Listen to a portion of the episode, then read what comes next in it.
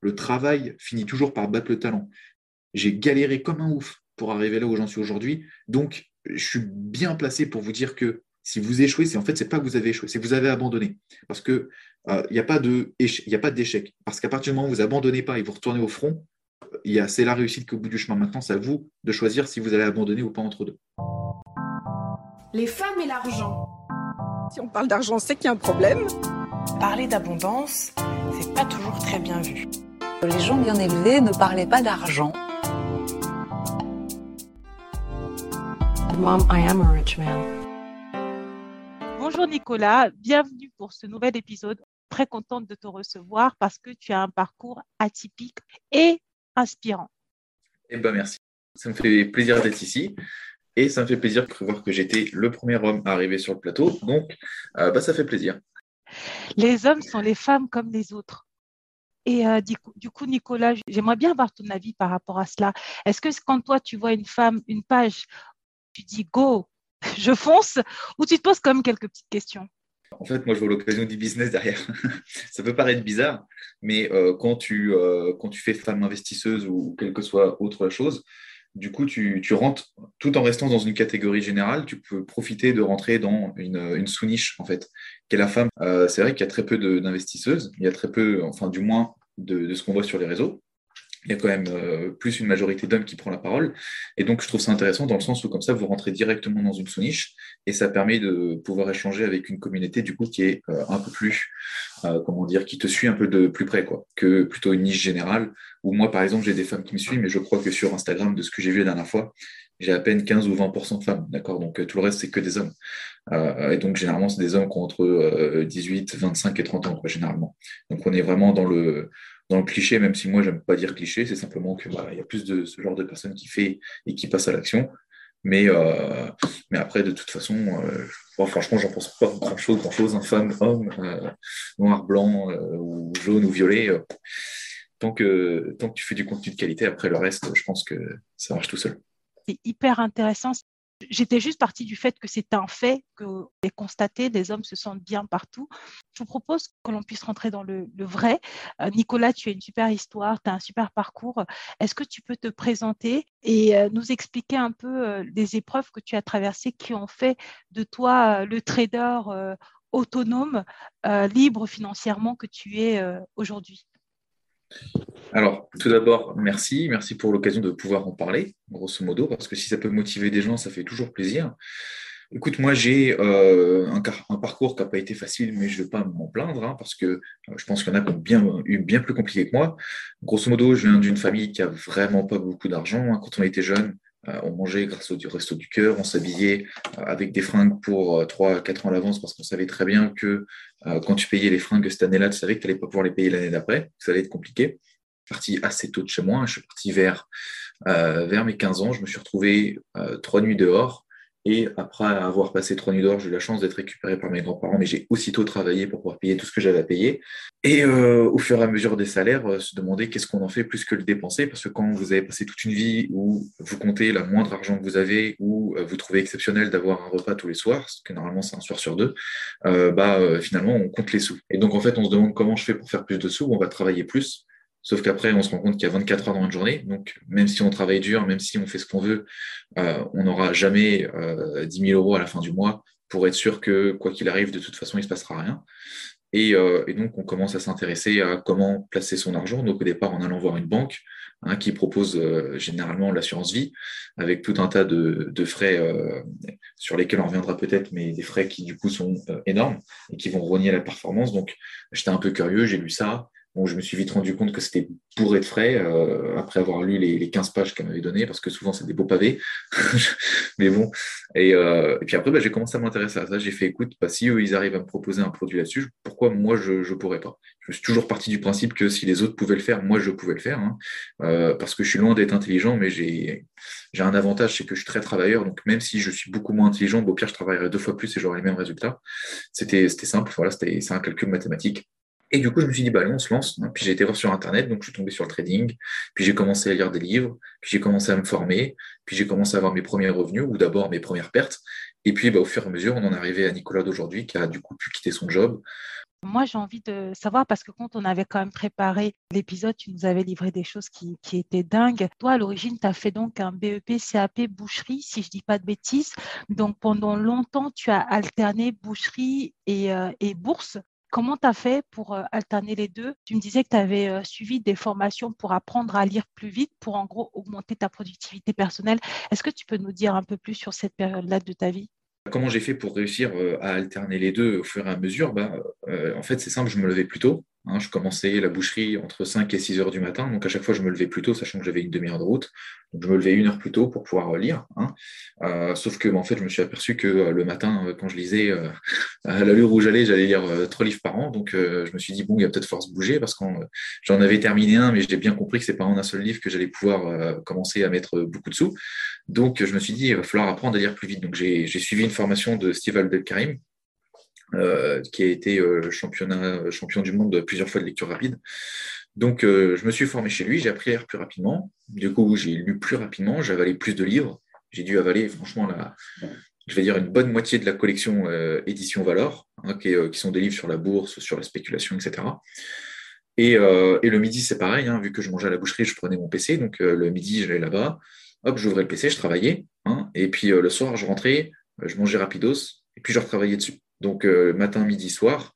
Euh, donc, en fait, il n'y a pas de secret. Hein. Il a pas de, je ne vais pas sortir de, trucs secrets en disant oh, bah, j'ai suivi ce truc-là ou non, en fait, j'ai bouffé plein de livres.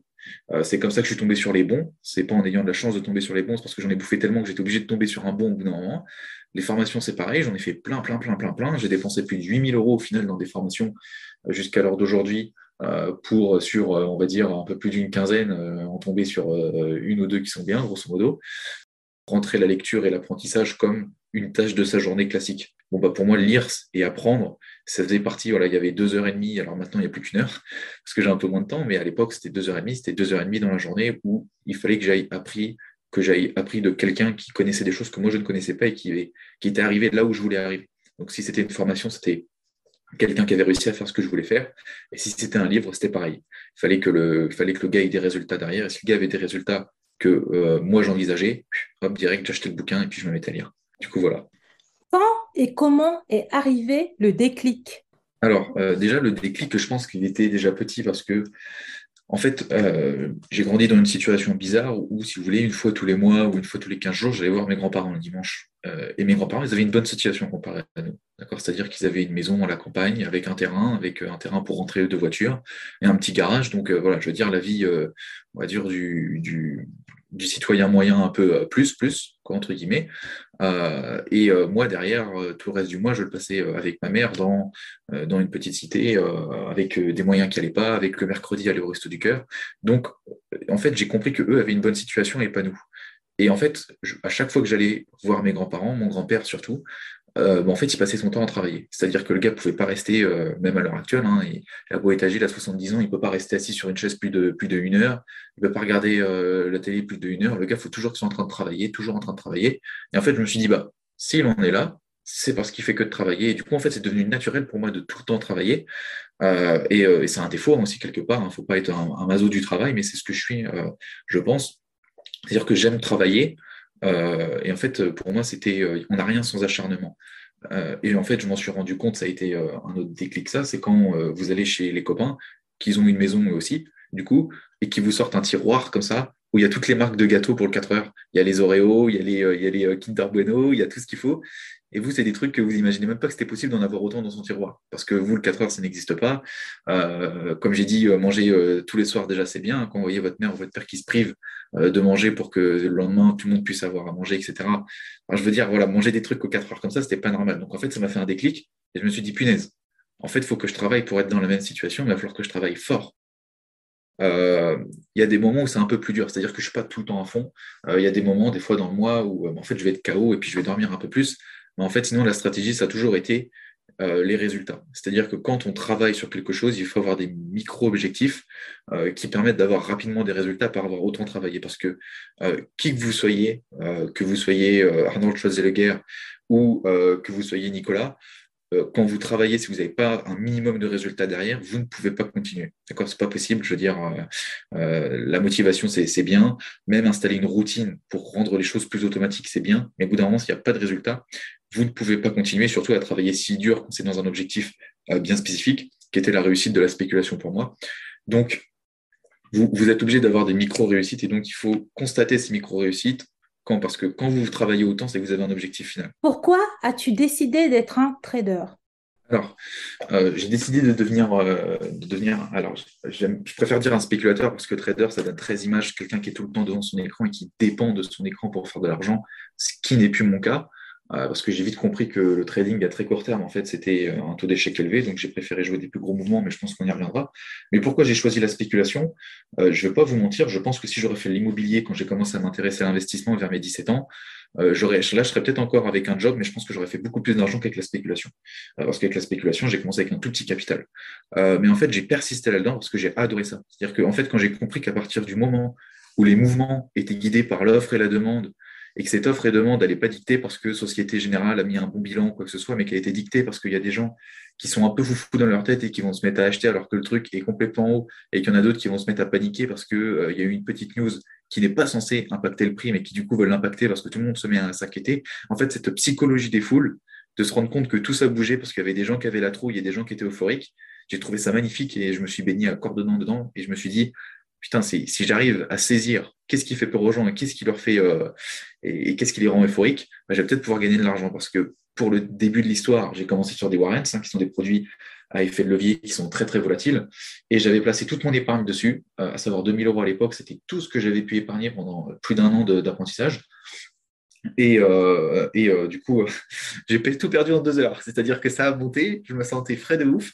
Je me suis dit, hey, Nicolas, t'as un bon. Ouais. Je sais pas, je suis parti euh, en voiture, je sais plus trop quoi faire parce que du coup, je me sentais frais. J'ai cru que j'allais revenir, j'allais avoir 15 000 euros. Euh, non, je suis revenu, j'avais plus d'argent.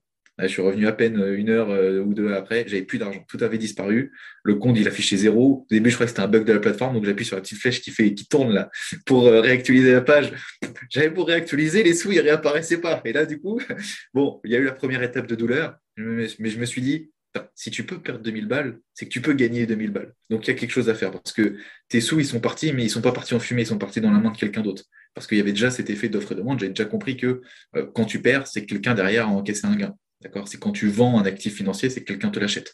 Et donc à partir de là, je me suis dit, putain, il y a quelqu'un ou une, masse de personnes qui ont gagné les 2000 balles que j'ai, que j'ai perdues. Donc, il doit y avoir moyen d'inverser la, moyen d'inverser la balance. Franchement, je trouve ça juste extraordinaire que tu nous livres euh, ce témoignage et de manière aussi généreuse. Euh, et euh, c'est bien qu'en plus tu aies rappelé cette anecdote parce que moi, en tout cas, ça me permet de mettre deux warnings. Le trading, la spéculation, la bourse, c'est pas pour tout le monde. Il faut avoir le cœur bien accroché. Là, 2000 euros, à mes yeux, c'est pas une très grosse somme, mais tout dépend toujours d'où on part. Toi, 2000 euros, c'était plus d'un an de travail, c'était tout ce que tu avais en fait. Donc moi, je me dis, si je mets un an de travail et je le perds en deux heures, franchement, moi, on me retrouve aux urgences, c'est sûr. Donc tu avais quand même... Non, non, c'est sûr, non. Moi, je... Non, non. Après, moi, je ne peux pas faire ça parce que je sais que j'ai une bonne appétence au risque, mais pas au point de pouvoir perdre un an de travail. Donc, ça montre que tu avais quand même, as quand même le cœur bien accroché et le mindset, il est rapide. C'est-à-dire que à peine tu as encaissé ta perte, direct, tu t'es, euh, tu t'es reformaté, tu t'es dit, il faut que je récupère, euh, que je batte le marché ou que je batte en tout cas ceux euh, qui ont pris cette somme que tu as perdue.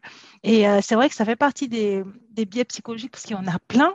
tu as quand même réussi à te former dessus, à les connaître et, et à les gérer en fait, parce que tu es toujours sur la bourse, tu es toujours sur les marchés maintenant.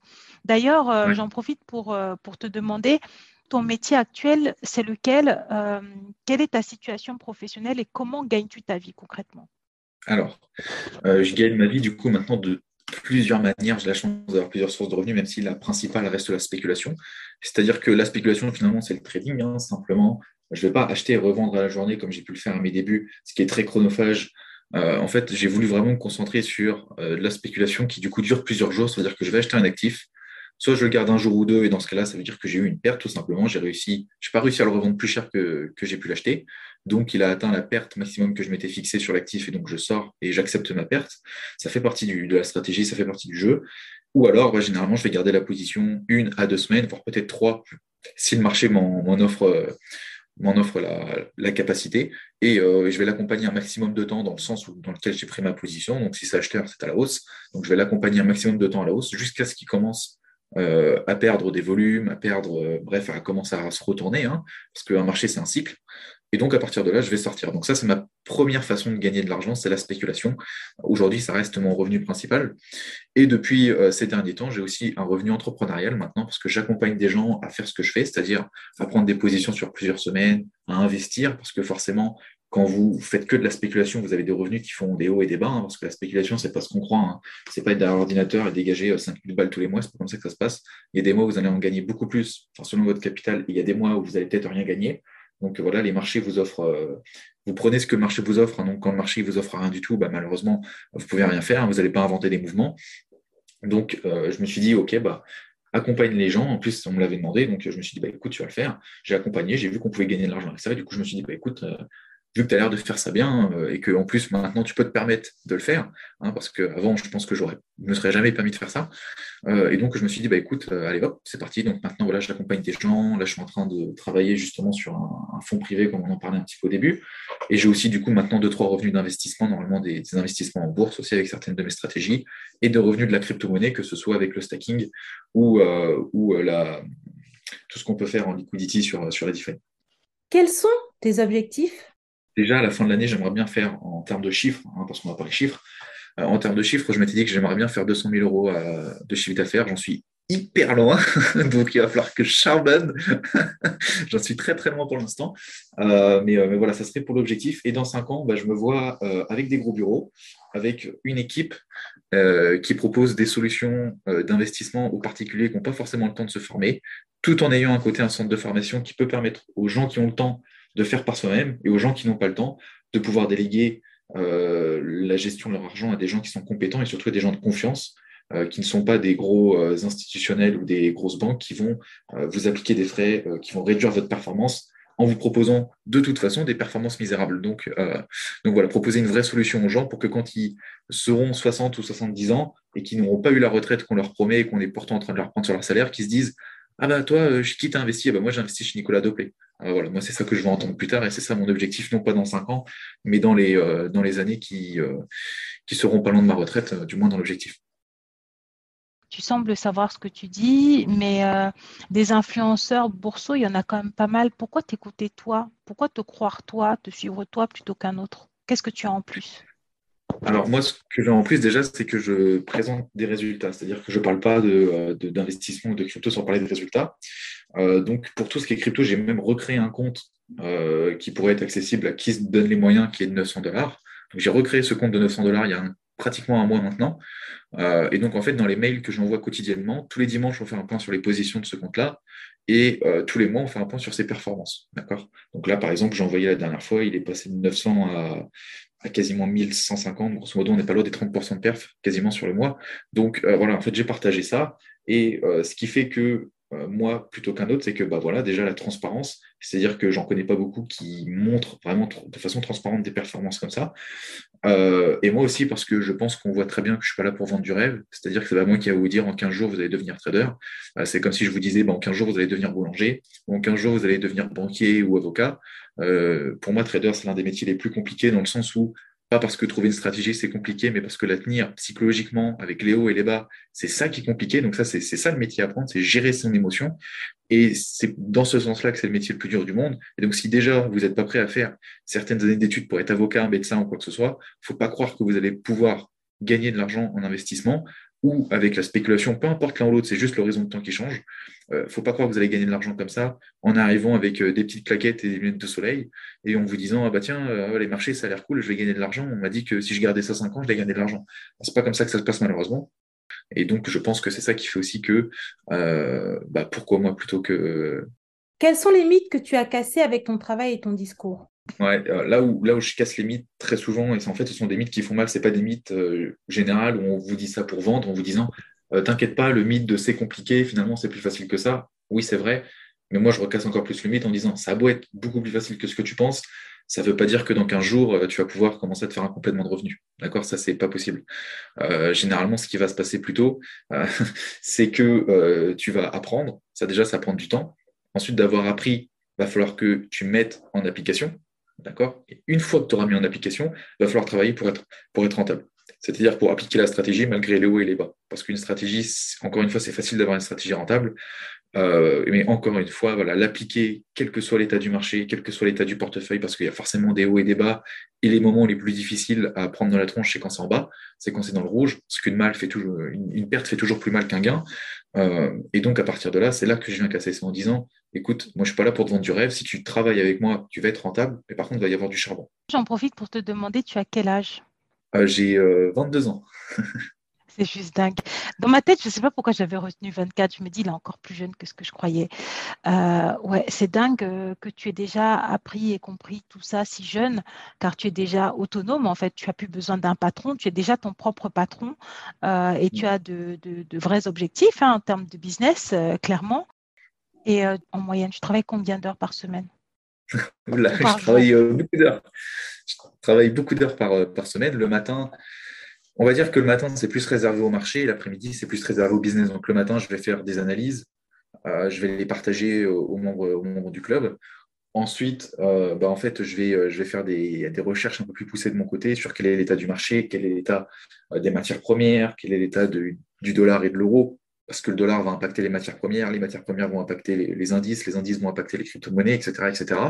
Bref, il y a un gros travail de fond sur comment je vais gérer mon portefeuille aujourd'hui, même si bien sûr, c'est pas parce que j'analyse que je vais forcément faire quelque chose, il n'y a pas quelque chose à faire tous les jours. Donc en fonction de ça, je vais prendre ou non des positions, mettre ou non des alertes. Hein, des alertes, c'est-à-dire que c'est quelque chose qui va m'envoyer un message ou un mail en me disant bah, Nicolas, le prix que tu avais spécifié vient d'être touché, donc euh, qu'est-ce qu'il faut que tu fasses?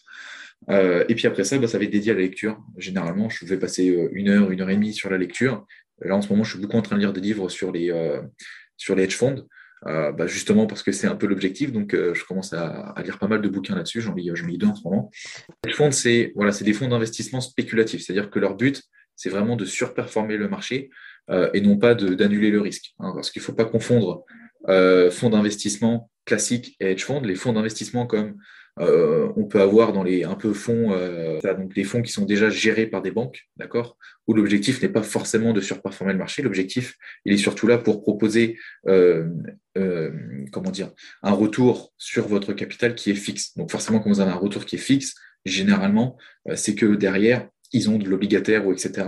Et donc, c'est pas quelque chose qui, de toute façon, pourrait être vraiment très performant. D'accord Un hedge fund, lui, il est vraiment sur une stratégie spéculative, il va rentrer ou sortir du marché, ou alors il va alléger ou alourdir des positions dans le but de faire mieux que ce que peut vous proposer une OPCVM, puisque forcément l'objectif c'est de, faire mieux, sinon autant en détruire. D'accord Donc c'est ça l'objectif du hedge fund. Donc euh, pour ça, ils vont s'exposer sur les matières premières, sur les devises, euh, sur les crypto-monnaies, c'est assez rare, mais ça commence à se voir. Et sinon, bah, sur les actions, et donc sur différents types d'actions, que ce soit des grosses capitalisations ou des petites, histoire de chercher le plus de perf possible euh, tout en essayant de, garder une exposition au risque, euh, on va dire, acceptable. Euh, je ne vais pas dire ne pas risquer, mais acceptable. Acceptable pour un, humain normal, selon les études américaines, c'est entre moins 20 et moins 30. Voilà, un humain, il a du mal à descendre en dessous de ça. Donc, généralement, ils vont, ils vont chercher ce genre de perf, bien qu'il y en a qui arrivent moins bien que d'autres, mais voilà, c'est leur objectif. Donc, voilà, après, c'est dédié à la lecture. Et puis, bah, vers le midi, parce que moi, je pratique l'OMAD, hein, donc je mange qu'une seule fois par jour. Euh, donc après, vers le midi, bah, direct, j'attaque les mails, j'attaque les stories, j'attaque euh, j'attaque Instagram, hein, grosso modo. Euh, et puis après, bah, le, midi, c'est plus destiné à OK, sur quoi je vais bosser pour ma formation, quel élève j'accompagne. et puis, et puis le, soir, poster les vidéos, voir un peu mes mails, voir les retours des, des, mails, combien il y a de personnes qui ont lu, combien il y a de personnes qui ont cliqué, etc. etc. Et puis après, bah, la fin de journée, on va dire que je lâche un petit peu vers 18h30, 19h, quoi, grosso modo. La motivation est perceptible chez toi, mais est-ce que ça suffit? Plus que la motivation, je pense qu'il faut une routine. Hein. C'est-à-dire que si euh, être motivé, c'est bien, mais en fait, être motivé, c'est un peu la nitro dans une voiture. Euh, ce qui fait que euh, vous, en êtes là où vous en êtes aujourd'hui, c'est par rapport aux routines que vous êtes installées. Aller au-delà que simplement être motivé. Être motivé, c'est bien, mais ça dure qu'une semaine. Après ça, il faut, il faut une routine. Et pour avoir le courage de mettre en place une routine, il faut des objectifs.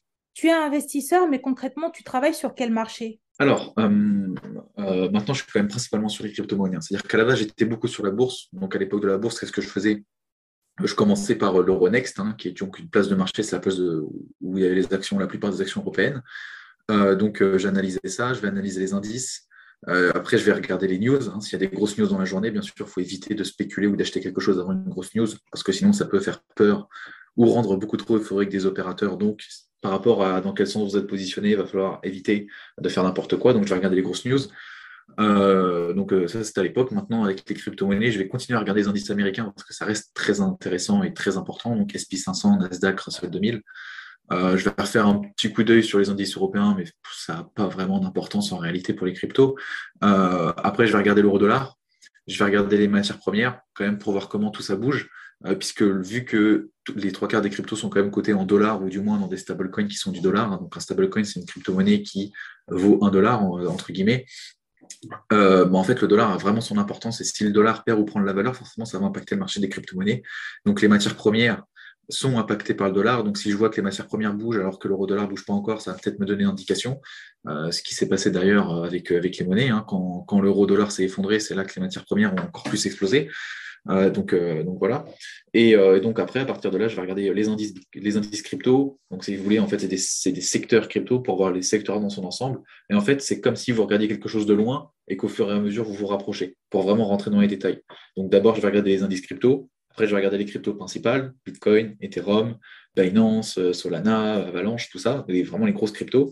Et puis après, je vais petit à petit aller vers des plus petites cryptos dont je n'ai pas forcément d'exemple tout de suite, mais c'est des plus petites cryptos euh, comme, euh, comme Gal, comme euh, bref, des toutes petites cryptos qui sont, qui sont qui, en termes de capitalisation et qui, sur lesquelles de toute façon les mouvements sont très rapides. Donc, donc c'est pour ça que je vais regarder en dernière. Pourquoi tu as fait le switch de la bourse vers les cryptos? Et quand as-tu fait le switch? Ouais, alors j'ai fait ce switch. Alors je, je l'avais, ça fait avant, j'étais un peu moite moite, mais en fait là où j'ai commencé, enfin j'étais un peu un peu plus bourse quand même que moi que crypto, hein, même même beaucoup plus.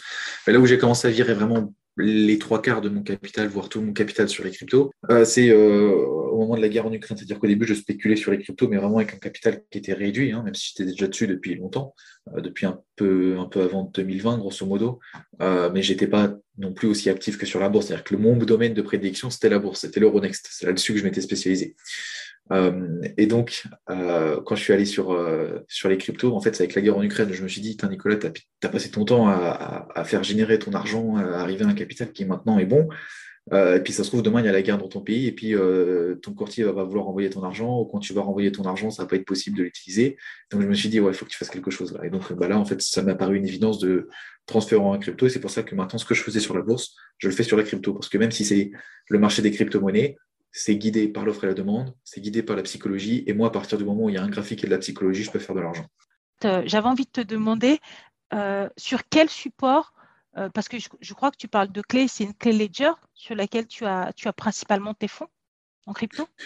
Alors non, moi justement, c'est pas une clé Ledger sur laquelle j'ai principalement mes fonds, parce que le problème d'une clé Ledger, même si on peut en dire tout bien, hein, c'est vrai qu'il n'y a rien de plus de sécurisé. C'est-à-dire qu'en fait, c'est un coffre-fort, mais numérique. Et sinon, ça reste un coffre-fort. D'accord? C'est juste un coffre-fort 2.0. C'est génial, sauf que c'est génial pour un investisseur. Pour quelqu'un qui spécule, qui a besoin de rentrer et sortir d'un marché, une clé Ledger, c'est trop lent, entre guillemets. C'est-à-dire que, encore une fois, quand j'ai besoin de sortir, c'est dans l'heure ou dans la demi-heure qui suit. Il ne faut pas que je sorte dans 15 jours. Ça sera trop tard. Donc, euh, mes fonds, ils sont principalement sur, euh, sur FTX. Donc, FTX, c'est un courtier qui est très opté spéculation, hein, d'accord? Euh, et donc, j'ai la plupart de mes fonds là-dessus, mais j'en ai aussi sur Bybit, j'en ai aussi sur, euh, bah, sur crypto.com, hein, du coup, avec, avec le CRO. Euh, j'en ai aussi un peu sur, sur Swissborg, qui est un exchange suisse, qui est validé par le PSAN aussi. j'en ai aussi sur KuCoin un petit peu, et sinon après j'en ai sur des exchanges décentralisés, PancakeSwap, etc., etc., histoire d'avoir des revenus supplémentaires, et notamment sur Nexo aussi, qui est non pas un exchange, mais qui est une plateforme centrale qui permet euh, d'avoir une meilleure rentabilité en termes de stacking, donc sur les cryptos que vous bloquez, pour avoir des récompenses derrière. Nexo, de façon centralisée, reste l'un des meilleurs dans le domaine, donc j'ai quand même un peu de fonds là-bas. Euh, donc voilà. D'accord, donc en fait, tu as l'intégralité de ton capital sur différentes plateformes. Et euh, le contexte actuel ne te fait pas peur avec le crack boursier, des plateformes qui tombent, qui sont un peu en train de tomber comme des mouches pour certaines. Tu te dis pas qu'il y a des informations que l'on ne sait pas ou euh, euh, tu as maîtrisé ton risque et euh, tu es serein Alors, on va dire qu'au niveau de la maîtrise du risque, je ne suis pas le meilleur dans le domaine d'avoir exposé son capital parce que vu que, encore une fois, les gros de mon revenu vient de la spéculation et le gros de ma spéculation est sur FTX. D'accord?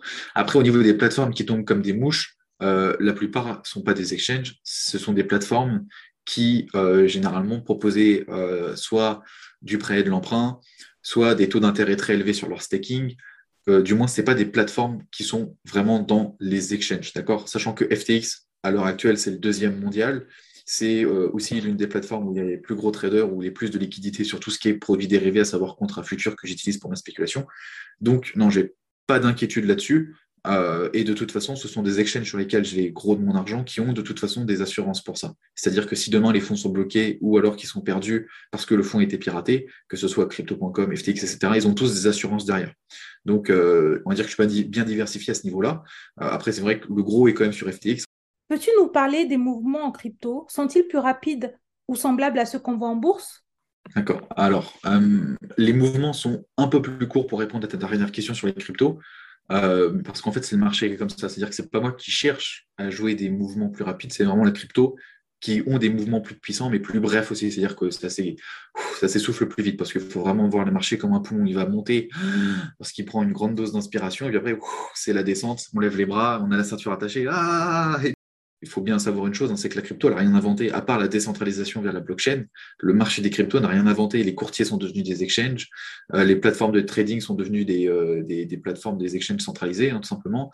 Euh, les, plateformes pour analyser les graphiques sont quasiment les mêmes, voire les mêmes. Hein. Par exemple, TradingView, sur lequel j'ai analysé les actions, etc., c'est exactement la même chose pour, pour la crypto. les sites comme qui vous faisaient, qui vous permettaient d'analyser les bilans euh, bah, en fait, c'est devenu des coins market cap ou des coins gecko.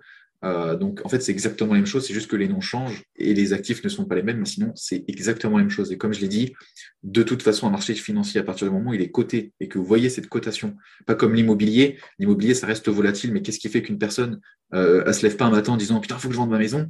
Parce qu'en fait, elle voit pas le prix de sa maison. D'accord? C'est-à-dire que quand elle se lève, elle n'a pas un gros panneau devant elle avec le prix de sa maison qui a pris plus 10 ou moins 10%. Alors qu'avec la crypto, c'est le cas. Mais c'était déjà le cas sur les actions. Donc en fait, la psychologie est exactement la même. C'est juste que c'est des opérateurs un peu plus jeunes. Euh, c'est des news qui vont un peu plus vite parce que très Twitter, très ceci, très cela. Parce que euh, c'est des cryptos et du coup, ce n'est pas des sociétés. Du coup, forcément, c'est plus des projets plus que des sociétés déjà installées. Donc un projet, ça change de cap beaucoup plus vite, ça a impacté beaucoup plus vite par les news. Donc en fait, c'est comme si vous tradiez euh, sur la bourse classique des petites capitalisations, des petites cryptos qui sont des entreprises, mais qui sont encore très très peu capitalisées. Une news, ça va très vite les impacter. Ont le chiffre d'affaires qui vont faire des hauts et des bas d'un mois à l'autre. La crypto, c'est la même chose. Euh, là où la bourse est un peu plus lente, entre guillemets, c'est que voilà, vous avez des résultats trimestriels, euh, c'est plus transparent, c'est-à-dire que euh, là on peut donner le, feu vert par exemple aux actions ou la coupe, c'est que c'est beaucoup plus transparent, c'est-à-dire une action, une société, vous savez combien elle a fait de chiffre d'affaires, vous savez de combien elle est endettée. Hein, là, si on voit des Celsius tomber, c'est parce qu'on ne savait pas de combien ils étaient endettés. Alors bien sûr, on va voir tous les pseudo experts crypto qui vont vous dire ah oui, mais tu as vu, c'était comme ça, c'était comme ça, sauf qu'en attendant, eux-mêmes avaient des fonds là-bas. Donc voilà, chercher le problème. Donc, euh, donc euh, non, la crypto, en fait, ça n'a rien révolutionné, à part au niveau de la blockchain et de la décentralisation. Là, oui, bien sûr, c'est un, une vraie révolution, mais la révolution du marché financier en lui-même, c'est exactement le même que la bourse, c'est le même fonctionnement. Euh, ça monte parce que les gens sont euphoriques et ça baisse parce qu'ils ont peur. Et ça, c'est un cycle éternel. L'humain, il ne changera jamais là-dessus. C'est-à-dire que l'humain, il sera toujours un peu foufou quand tu vas commencer à lui donner beaucoup d'argent.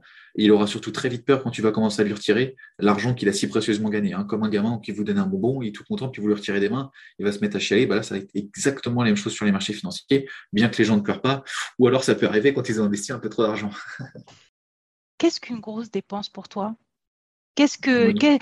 Qu'est-ce que tu as? Et, euh, et, et moi, j'en ai marre de ces invités qui me parlent d'investissement. Donc, toi, je te préviens les autres, j'ai pas eu le temps, mais toi, je te préviens, ne me parle pas d'une grosse dépense d'investissement dans tel truc, dans tel bouquin. Non, non, non, non, non, non, non. Parce que tous nos invités, ils ont le même mindset. Ils vont dire, oui, j'ai mis 10 000 euros dans 50 formations. Non. Qu'est-ce qu'une grosse dépense pour toi dans la vie courante et tu te dis, waouh, ça, peut être 10 euros, je sais, pour, une glace, tu vois, par exemple. Tu te dis, ouais, une glace, ça ne vaut pas ce prix-là. Mais voilà, dans, la vie. Vas-y, bah, je vais te dire, euh, là, comme on est en train de déménager, là, euh, j'ai fait pas mal d'allers-retours. Euh, on habite pas loin de, On a une heure, je crois, de Marseille, je crois, grosso modo, ou une demi-heure de Marseille. Donc, j'ai fait Marseille-Normandie euh, plusieurs fois dans le mois, là. Donc, j'ai payé le péage, j'ai payé l'essence, j'ai payé des trucs pour les meubles, j'ai payé, alors même si c'était d'autres trucs pour mon business, bref, j'ai payé plein de trucs ce mois-là. Et en gros, je dois être à plus de 3000 euros de dépensés. Donc là, tu vois, ce, mois-là, je trouve que j'ai dépensé un peu trop d'oseille. Malgré que j'aille largement gagner ce qu'il fallait, là, à ce moment-là, j'ai dépensé trop d'oseille parce que j'ai payé, à chaque fois, j'ai fait le péage parce que je ne voulais pas faire 12 heures de route. Je voulais que ça trace. Donc, j'ai payé le péage.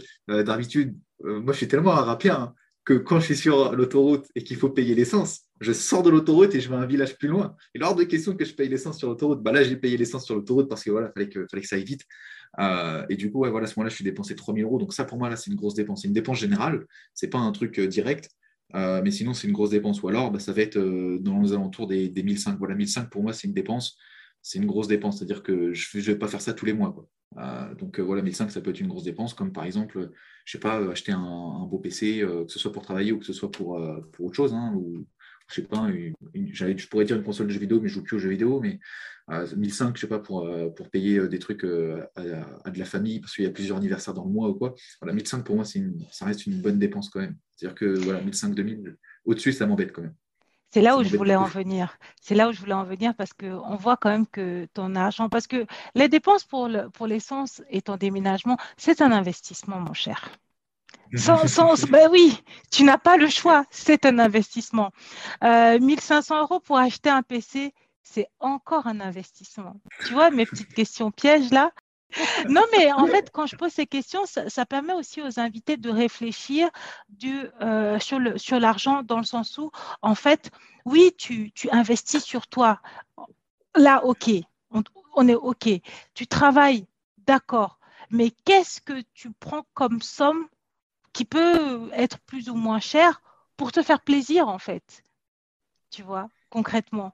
Ou pour t'amuser ou, euh, ou pour les anniversaires parce que in fine ça montre que tu es quand même quelqu'un de généreux parce que euh, tu me parlais de 1500 euros par rapport aux différents anniversaires et mariages qu'il peut y avoir. Donc tu es prêt à, à, sortir le portefeuille. Mais pour toi est-ce que tu te fais plaisir avec tout cet argent? Hashtag séance de psy c'est une bonne question parce qu'en fait je me rends compte que non c'est-à-dire que généralement quand je dépense beaucoup d'argent c'est pour l'investissement en moi euh, mais sinon, quand c'est pour les autres, oui, mais quand c'est pour moi, c'est vrai que je ne vais pas dépenser euh, énormément d'argent. Euh, parce que là où je kiffe dépenser, c'est dans mes investissements moi-même, hein, personnellement. Donc voilà, après pour les autres, voilà, 1500, comme par exemple, on va payer, vous savez, les, les, livrets là, de voyage là, ou de week-end. des fois, il y en a qui coûtent quand même assez cher, hein, qui coûtent 200 ou 400 euros. Vous en prenez deux, vous êtes déjà pratiquement 1000 balles. Hein. Donc, donc voilà, vous en payez deux, trois, bah, ça y est, c'est 1500, ils sont partis. on n'est pas loin des 1500 déjà. Donc, euh, donc voilà, la dernière fois, alors c'était ma copine qui me l'avait payé, m'avait payé un truc aux eaux. Donc je me suis dit, tiens, je vais nous payer ça la prochaine fois. Euh, j'aimerais bien aussi partir à la, à la Réunion cette année. Euh, mais bon, je pense que j'irai peut-être plus l'année prochaine du coup.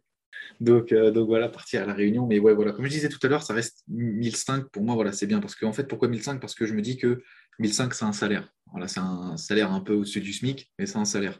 Euh, et, moi, vu que je suis passé par là, euh, bah, en fait, je suis en train de me dire, putain, Nicolas, en, un coup, là, tu viens de claquer ton ancien salaire. Donc, euh, détends-toi quand même. Donc, donc voilà, je sais que j'aurais du mal à dépenser plus je peux, mais j'aurais du mal. Quels sont les conseils que tu donnerais aux femmes, jeunes filles et jeunes hommes qui nous écoutent? Alors, moi, j'aurais un conseil généraliste à donner aux gens, c'est que c'est que tout ce que vous pouvez imaginer, vous pouvez l'avoir. Pourquoi? Parce qu'il y, y, a deux choses à comprendre. C'est qu'à partir du moment où vous l'imaginez, c'est que vous le pouvez. D'accord? Sans bien sûr parler de voler dans les étoiles comme Superman. Mais quand vous avez un objectif qui soit entrepreneurial, euh, l'objectif de réussir telle ou telle université, dites-vous que quand vous avez un objectif comme ça qui est humainement atteignable, c'est que généralement, deuxième chose, il y a quelqu'un qui l'a fait avant vous. C'est-à-dire que ce que je fais aujourd'hui, c'est que dalle comparé pour, à beaucoup de personnes mais c'est beaucoup de personnes, ils sont passés par, euh, ce que je fais aujourd'hui avant. Euh, si vous voulez, euh, je ne sais pas, être inscrit, je sais pas, on va prendre Harvard ou Yale, vous voulez aller là-bas, vous n'êtes pas le premier. Si vous y allez, c'est très bien, vous n'êtes pas le premier à l'avoir fait. Donc, si quelqu'un l'a fait avant vous, généralement, c'est que c'est atteignable. Ou alors, quand vous avez un projet entrepreneurial qui fait quelque chose que personne n'a jamais fait, il y a des gars qui ont créé des Ford, il y a des gars qui ont créé des Tesla, il y a des gars qui ont créé des Amazon. Donc, ils ont fait ce que vous avez fait. Ils l'ont fait dans un autre domaine, mais ils l'ont fait. Donc, dites-vous bien que tout ce que vous imaginez possible est faisable. Par contre, maintenant, j'ai qu'un seul truc à dire, et c'est le truc qui est un peu dur, c'est qu'il faut se bouger le cul. C'est pas, c'est impossible dans un monde où on est de plus en plus d'humains que vous soyez le seul à avoir l'objectif que vous avez aujourd'hui. Vous n'êtes pas le seul à l'avoir. Et donc, à partir du moment où vous n'êtes pas le seul à l'avoir, il y en a d'autres qui sont en train de travailler pour avoir le même objectif que vous. Et donc, à partir de là, c'est à vous de vous dire est-ce que je laisse ce mec travailler plus que moi et donc potentiellement avoir le truc que je veux avoir? Ou est-ce que je me mets à bouger le cul un peu plus que lui, à me lever plus tôt, à me coucher plus tard, à travailler plus dur pour moi avoir cet objectif avant lui? Voilà, moi c'est le seul truc que j'aurais à dire, c'est de dire tout ce que vous pouvez avoir, que ce soit des connaissances, que ce soit un niveau de vie, que quoi que ce soit, vous pouvez l'avoir. Simplement, il va falloir passer par une phase de travail qui n'est pas agréable et que de toute façon, il va falloir se bouger le cul. Et qu'à partir du moment où tu te bouges le cul, c'est faisable et que le travail finit toujours par battre le talent. Si vous voulez atteindre une école où à la base, c'est que des gens qui y vont sur, euh, euh, avec la belle famille parce qu'ils ont la famille qu'il faut, si vous travaillez plus dur que même en partant de plus loin, vous faites trois pas de plus et au fin de l'année, vous aurez fait plus que trois pas parce que vous en avez fait trois de plus tous les jours. Et du coup, à la fin de l'année, vous, vous avez complètement écrasé cette personne-là. Vous l'avez écrasé en connaissance, vous l'avez écrasé en termes d'expérience parce que vous avez fait trois fois plus d'échecs, donc vous avez appris trois fois plus parce que vous êtes relevé trois fois plus. Et à partir du moment où vous appliquez la stratégie, même si ce n'est pas une stratégie, mais en gros la stratégie plus, plus, plus, à un moment donné, c'est mathématique, vous ne pouvez qu'avoir plus de résultats, à part si vous avez abandonné, mais ça, ça fait partie des deux options. C'est-à-dire que vous ne pouvez pas euh, réussir ou perdre, c'est vous réussissez ou vous abandonnez. D'accord? C'est-à-dire que, en fait, quand les gens disent j'ai pas réussi, en fait, c'est pas que tu as réussi, c'est que tu as échoué. D'accord? Et je sais de quoi je parle. Moi, j'étais au Resto du Cœur, j'ai galéré comme un ouf pour arriver là où j'en suis aujourd'hui. Donc, je suis bien placé pour vous dire que si vous échouez, c'est en fait, c'est pas que vous avez échoué, c'est que vous avez abandonné. Parce qu'il euh, n'y a pas d'échec. Parce qu'à partir du moment où vous abandonnez pas et vous retournez au front, c'est la réussite qu'au bout du chemin. Maintenant, c'est à vous. Quelle a été la plus grande leçon que la vie t'a donnée? Euh, Ma plus grande leçon de vie, alors j'en ai eu, j'en ai deux. Euh, j'en ai deux. Ça a été la, la, toute première, c'est la toute première fois que j'ai perdu 2000 euros. Ça a été une sacrée leçon dans le sens où euh, on peut échouer, mais quand je dis qu'on peut échouer, c'est-à-dire arriver pas loin de l'échec, pas loin d'abandonner, c'est qu'on peut vraiment tomber très très bas parce que c'était tout mon argent. D'accord? C'était vraiment tout mon argent. Quand je dis que c'était tout mon argent, c'est-à-dire que j'avais plus rien après sur mes comptes, il me restait 111 balles exactement. Je m'en rappellerai toute ma vie, il me restait 111 balles. Euh, 111 balles, c'était pas assez pour payer ma voiture. Hein. Je, payais 300 euros par mois pour le crédit de ma voiture, que maintenant j'ai racheté cash. Euh, mais à l'époque, c'était 300 balles qui partaient dans le crédit de la voiture quand vous voyez qu'il reste que 111, il y a la petite glotte là qui a du mal à passer.